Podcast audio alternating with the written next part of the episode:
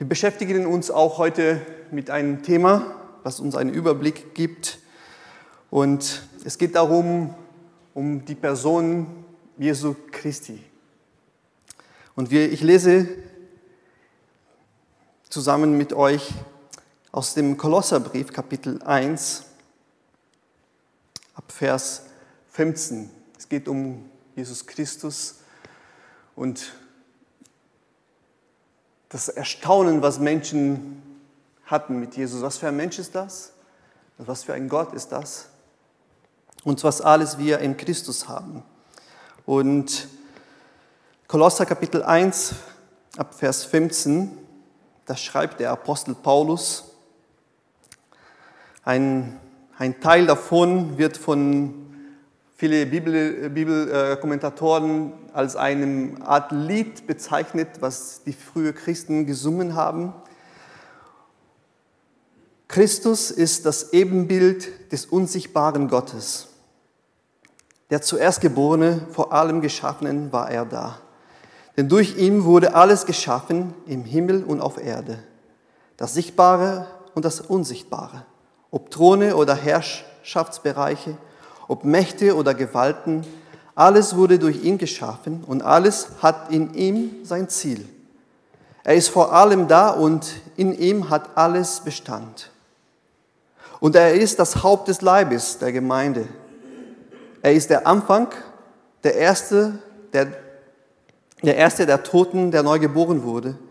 In jeder Hinsicht sollte er der Erste sein. Denn so hatte es Gott beschlossen. Mit seiner ganzen Fühle wollte er in ihm gegenwärtig sein.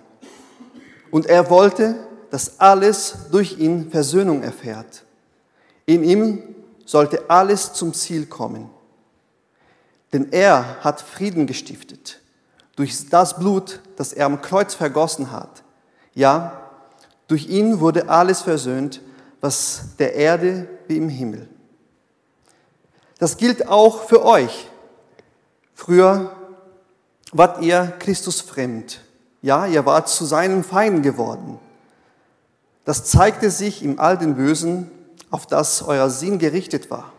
Aber jetzt hat er euch als sterblicher Mensch durch seinen Tod die Versöhnung geschenkt. So könnt ihr nun heilig und makellos vor ihm treten und niemand kann euch anklagen. Ihr müsst nur treu und unerschütterlich am Glauben festhalten und ihr dürft euch nicht von der Hoffnung abbringen lassen. Sie erwächst aus der guten Nachricht, die ihr gehört habt. Diese Botschaft ist allen Geschöpfen unter dem Himmel verkündigt worden und ich, Paulus, stehe in ihrem Dienst. Lass uns noch beten. Danke, unser Vater im Himmel, für die wunderbare Erkenntnis, die wir haben in Jesus Christus.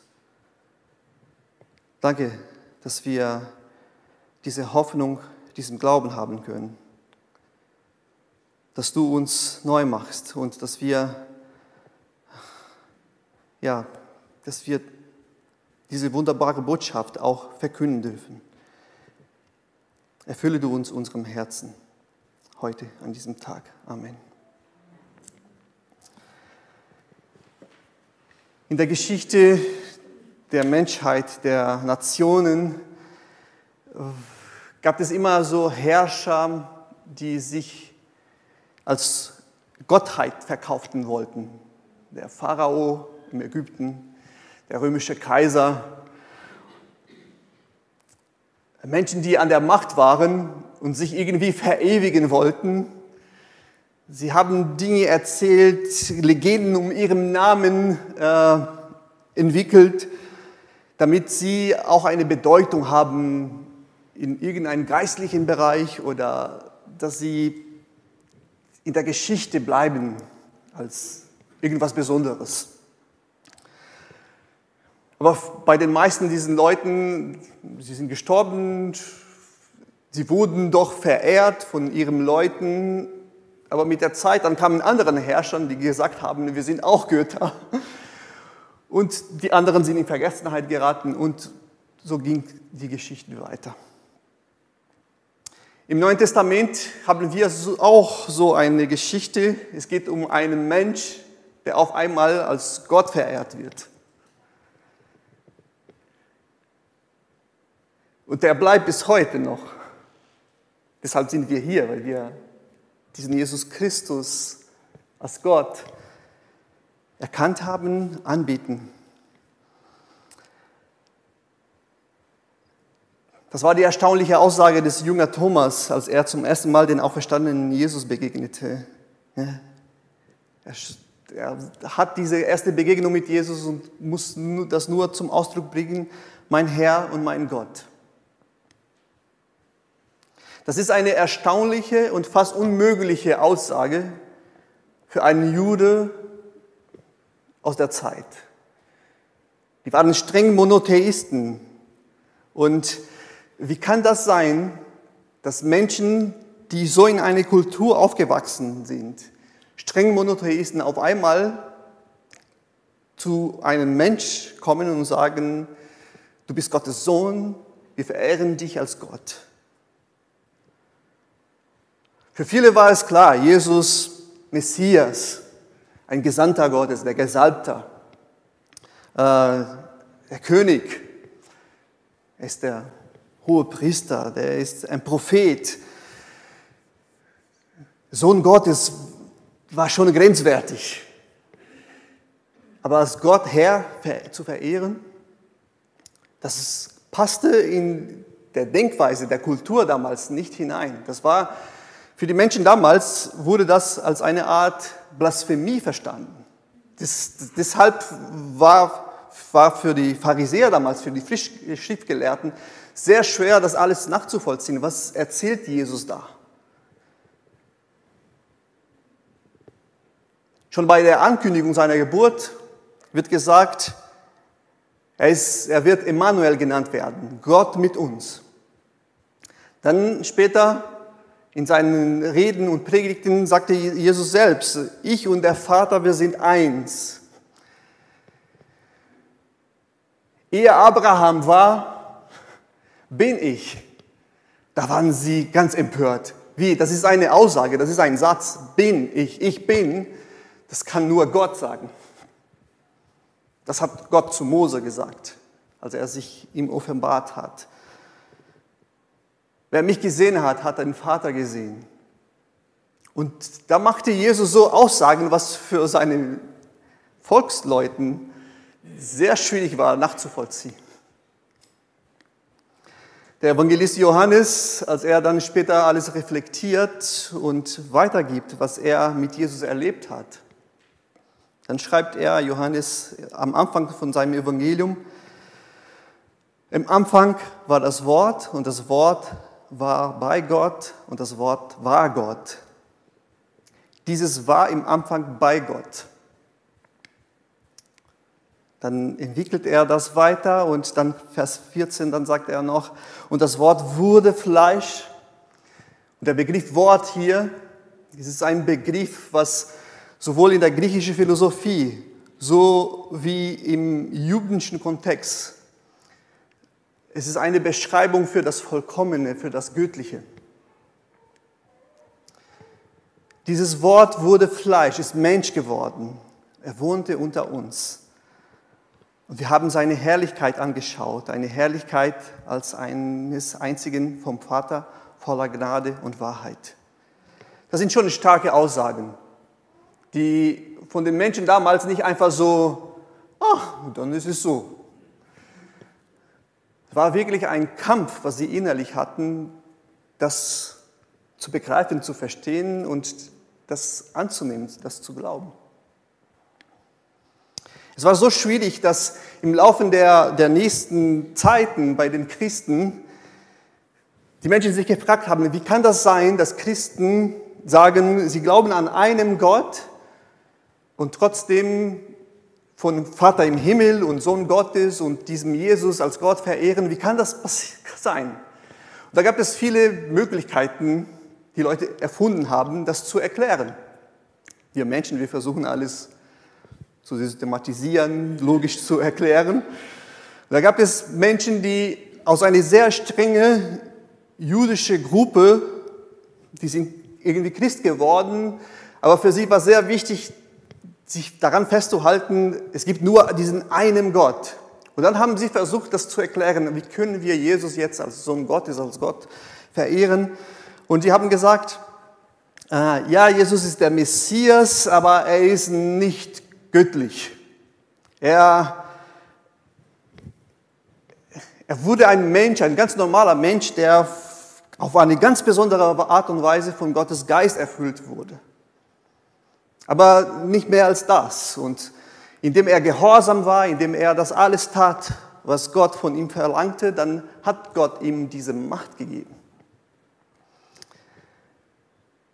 Anderen haben gesagt, ja, nein, nein, nein. Äh, Jesus war vollkommen göttlich. Und das, was wir Menschen sahen, war nur eine Art Erscheinungsbild. Vom Gott. Also das Leiden am Kreuz war kein echtes Leiden. Gott kann nicht leiden. Das war also nur scheinbar. Hinter diesem Gedanke waren nicht die strengen monotheistischen Juden, sondern die Idee der, geistlichen, der griechischen Philosophie, die Materie ist böse, das, was geistlich ist, gut. Wie kann der gute Gott sich mit der bösen Materie einmischen? Das geht nicht. Also das, was wir in Jesus gesehen haben, das war nur so ein Erscheinungsbild. Dann gab es andere, die versucht haben, das alles ein bisschen zusammenzulegen so und Gott als eine Art Halbgott zu erklären. Ja, er, er war schon irgendwie ganz nah bei Gott, aber er wurde in es gab eine Zeit, er ist nicht ewig. Es gab eine Zeit, wo es den Sohn gar nicht gab. Und der Kritikpunkt an all diese Punkte, was die große Diskussion in den vierten Jahrhundert dazu geführt hat, dass Menschen in einem Konzil zusammenkommen in Nicea und die haben gesagt, also wenn Jesus der Retter der Welt ist, dann muss er in sich vollkommen Gott sein und vollkommen Mensch. Weil wenn er nur ein Mensch war und nichts Göttliches, nur Gott kann Sünde vergeben, nur Gott kann retten. Also wäre er nicht Gott, hätte er nicht das alles tun können, was er getan hat. Wäre er nur ein Erscheinungsbild von von einer Göttlichkeit und gar kein wahrer Mensch, wäre sein Leiden fake. Wäre all das, was er getan hat, nicht wahr. So eine Art Superman, ne, der von außen kommt und er kann noch, doch, er kann wahrer Mensch. Also es muss, wir versuchen das zu erklären, logisch, was Menschen denken. Es muss eine, eine, eine Einheit sein. Und dann in diesem Konzil in Nicea wurde folgenden Satz dann rübergebracht, Jesus Christus, Gott aus Gott, Licht aus Licht, wahrer Gott aus wahrem Gott, gezeugt, nicht geschaffen, eines Wesens mit dem Vater. Vollkommen Mensch, vollkommen Gott. Nur diese Kombination kann Errettung bewirken. Und das, diese Lehre wurde als Grundlage für alle christlichen Gemeinden und Kirchen. Es ist eine Art Dogma. Wenn man das nicht vertreten kann, dann, dann, dann gibt es kein Christentum. Das ist der Punkt, wo die meisten Kirchen sich einig sind. Gott, Jesus, wahrer Gott, wahrer Mensch. Wenn wir im Gespräch kommen mit Leuten aus dem Judentum, aus dem Islam oder zum Beispiel die Zeugen Jehovas, das ist eine, eine, eine Lehre, die nicht akzeptiert werden kann.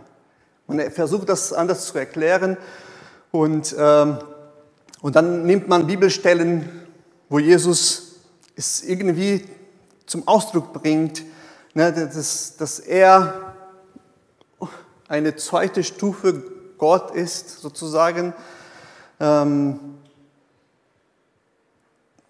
wo er sagt, es, ist, es geht darum, Gott zu erkennen. Es geht, also ich selbst, ich, ich weiß nicht der Tag, wann das endet ist, wann das Ende kommt. Nur Gott im Vater im Himmel weiß das.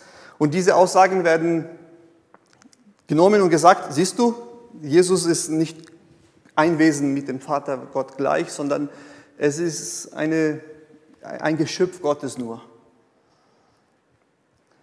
Diese Aussagen, was Jesus gesagt hat, äh, hat er in seiner Menschlichkeit gesagt.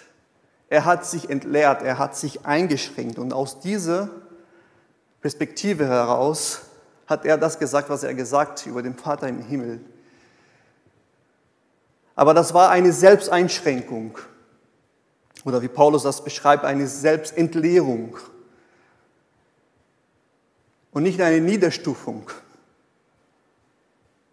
Denn sonst hätte er sich niedergestuft, wäre Jesus nur eine Gottheit zweitrangig, würde er einfach ein Geschöpf sein und er kann sein Leben nicht. Die Vergebung wäre, die Vergebung, die Erlösung wäre vergeblich.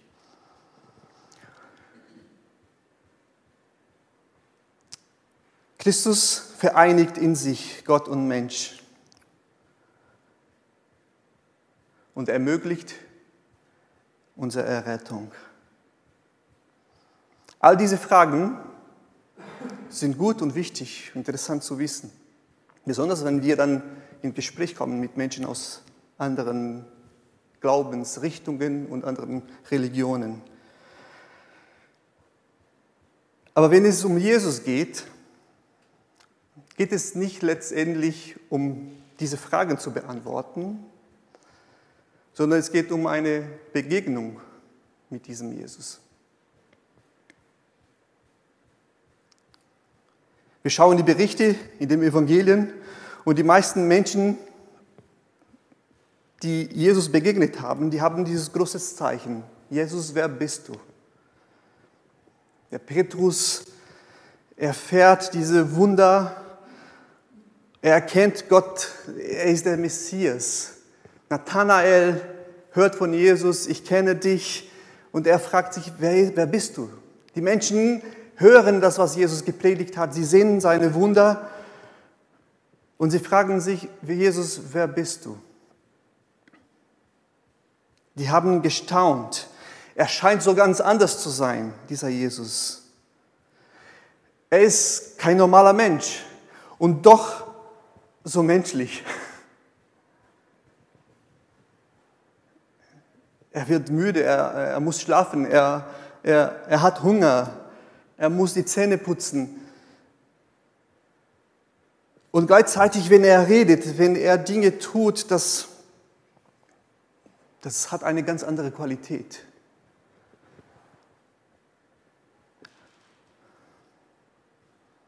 Jesus, wer bist du? Das ist die erste Frage, was alle Menschen, die von Jesus hören und mit Jesus in Kontakt kommen, erstmal fragen, wer bist du, Jesus? Einige erkannten ihn sofort als der verheißene Messias, Gott mit uns. Anderen hatten viele Fragen. Anderen schon haben ihn als ein Betrüger, vom Dämonen besessen, äh, dargestellt. Es gab die Samariter, die waren die Ersten, die gesagt haben, das ist der Retter der Welt.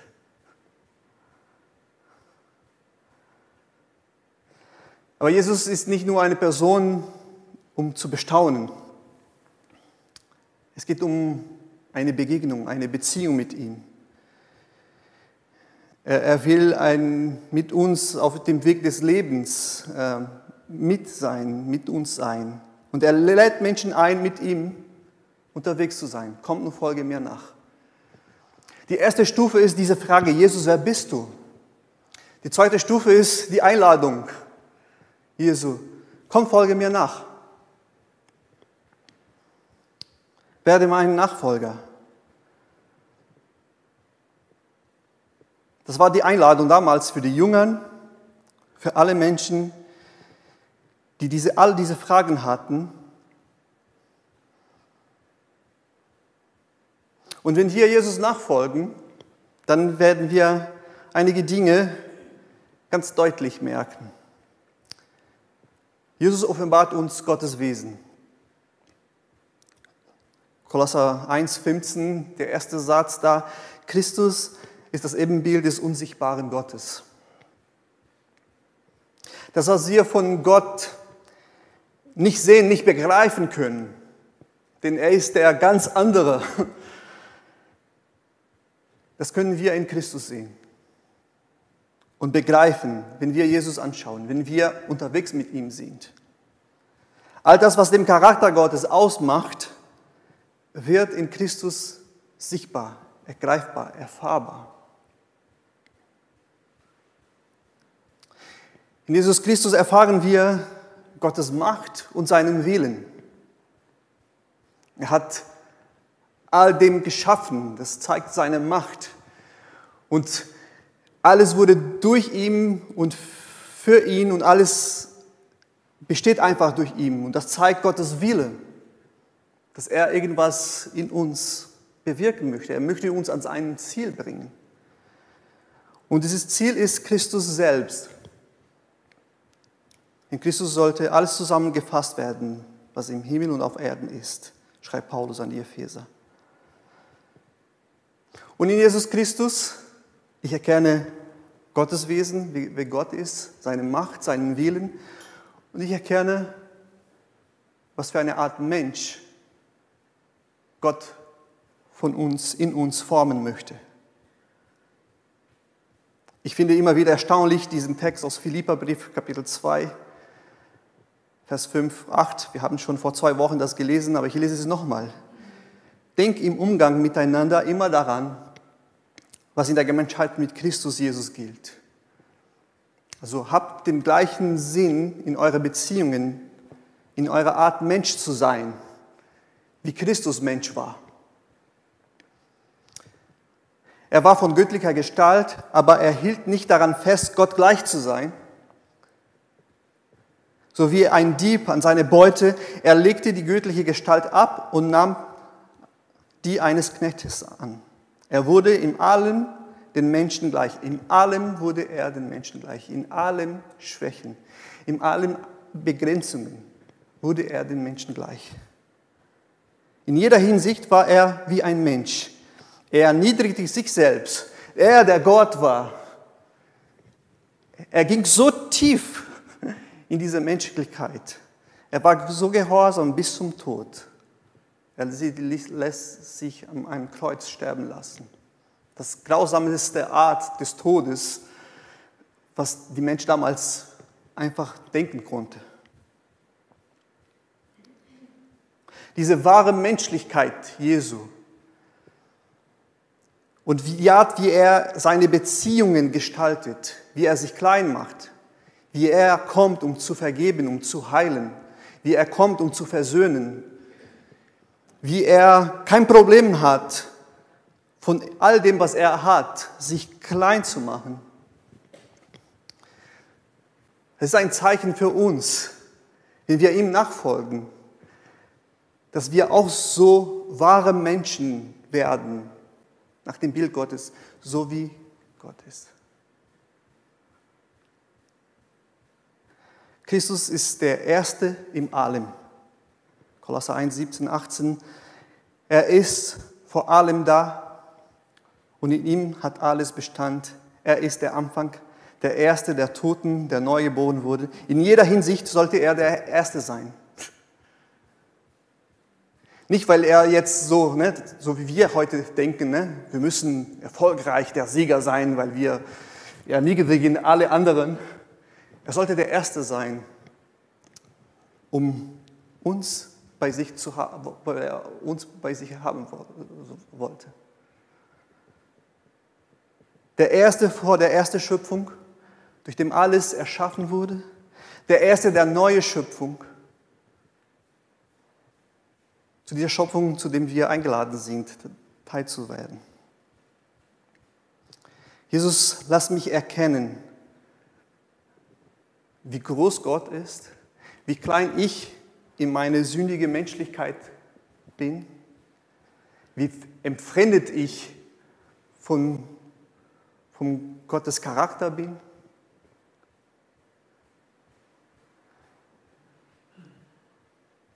Wie mein Leben durch das Böse, durch Sünde vom Tod bestimmt wird. Und dann kommt diese dritte Stufe der Begegnung mit Jesus. Jesus, wer bist du? Jesus, ja, ich erkenne, du zeigst mir, wie der Vater ist. Ich bin unterwegs mit dir, du hast mich eingeladen, dir nachzufolgen und ich erkenne, wie blöd, klein und böse ich bin. Jesus, ich brauche, ich brauche dich. Ich bin unvollkommen, Sünder, verloren in meiner Menschlichkeit. Ich bin von Gott getrennt. Und dann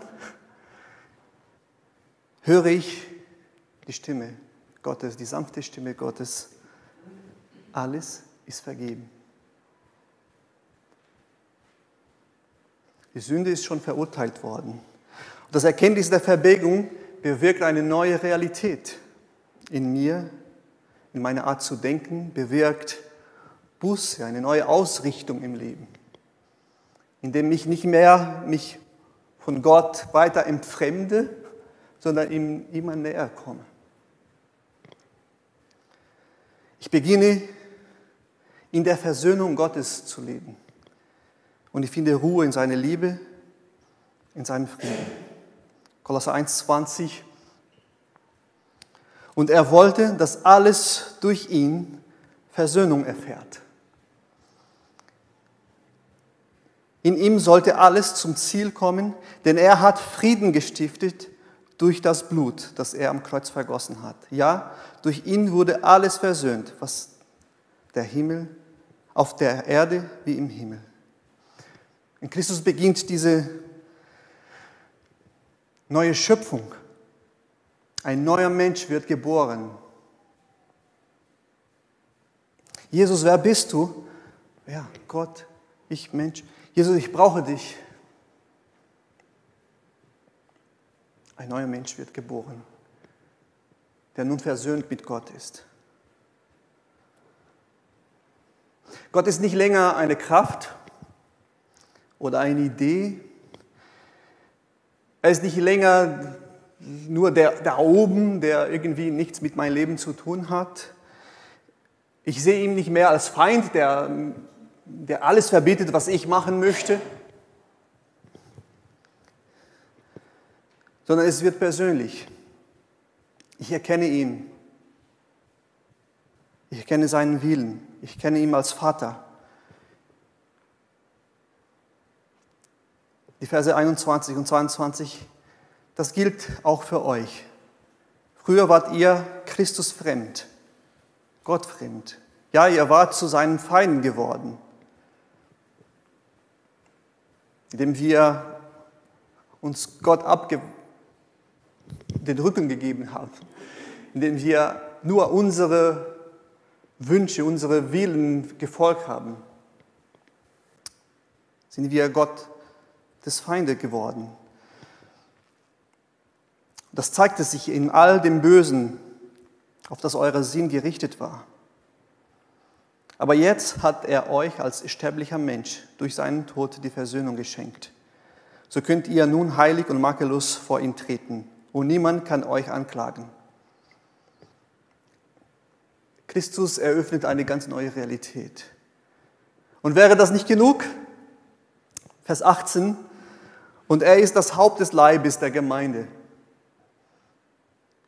Zusammen mit anderen Aussagen, dass Paulus in anderen Briefen schreibt, er ist das Leib, er ist das Haupt. Wir sind das Leib Christi und wir werden mit ihm zusammen wie ein Mensch. Er, er bringt mich nicht nur, er zeigt mir nicht nur, wie Gott ist und wie wir Menschen sein sollen, er, er, er bringt nicht nur, als wäre schon das klein, Versöhnung, Vergebung, Versöhnung, sondern er bringt mich in, in Einheit mit Gott, mit ihm selbst, mit Christus. Das ist viel mehr, als wir uns vorstellen können, uns denken können. Wir werden von einem Teil von ihm. Sein Geist gibt uns Kraft, das zu werden, woher, wozu er uns vorher bestimmt hat. In Christus bekommen wir Leben.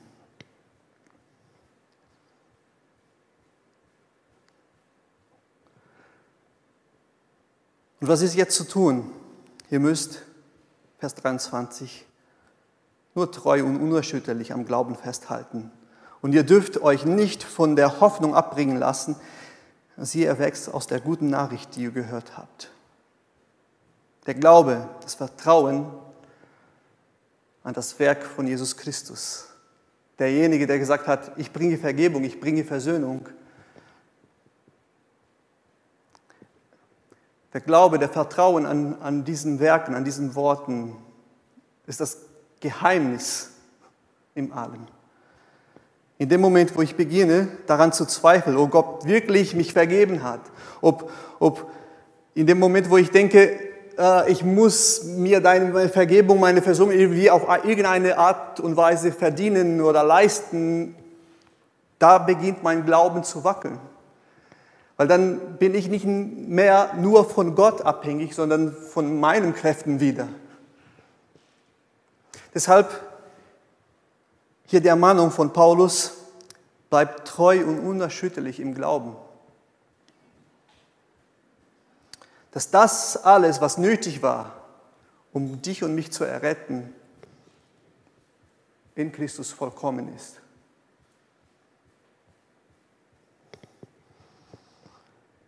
Bleibt fest im Glauben, alles ist vergeben. Gott hat für Versöhnung gesorgt. Und lass dich von dieser Hoffnung nicht abbringen, dass er das in dir und in mir, in uns vollenden wird, egal wie die Umstände aussehen.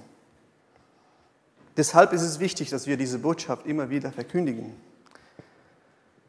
Christus, Gott mit uns. Durch ihn wurde alles geschaffen. Alles besteht durch ihn. Alles findet sein Ziel in ihm. Der Einzige, der uns erlösen kann, der ein, derjenige, der uns zeigt, wie Gott ist, derjenige, der uns zeigt, was für Menschen wir sein sollen,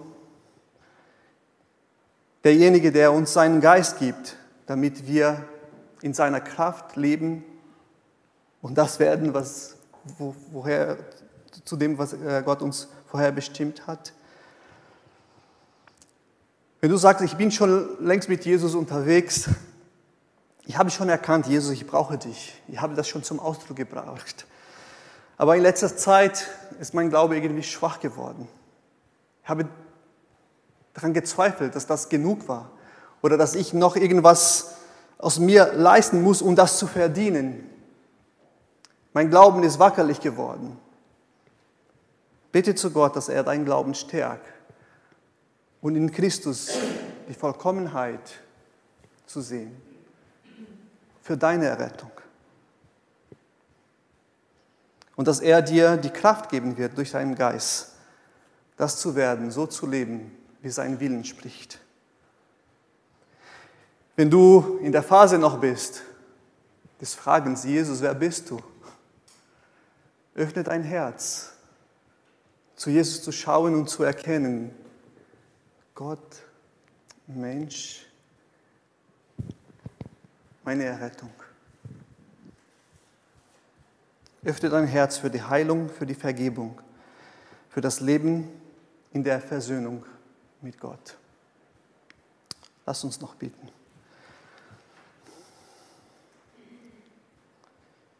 Danke, Jesus, für diese wunderbare Botschaft. Danke, dass wir diese gute Nachricht des Evangeliums haben. Gott, danke, dass du Mensch geworden bist und dass wir erstaunt haben, was für ein Mensch du bist und was für ein Gott wir in dir, Christus, sehen können. Danke für den Glauben, den wir haben Und wir bitten dich, dass du uns in der Hoffnung stärkst, dass dein Werk in uns vollenden wird. Deinen Namen bitten wir. Amen.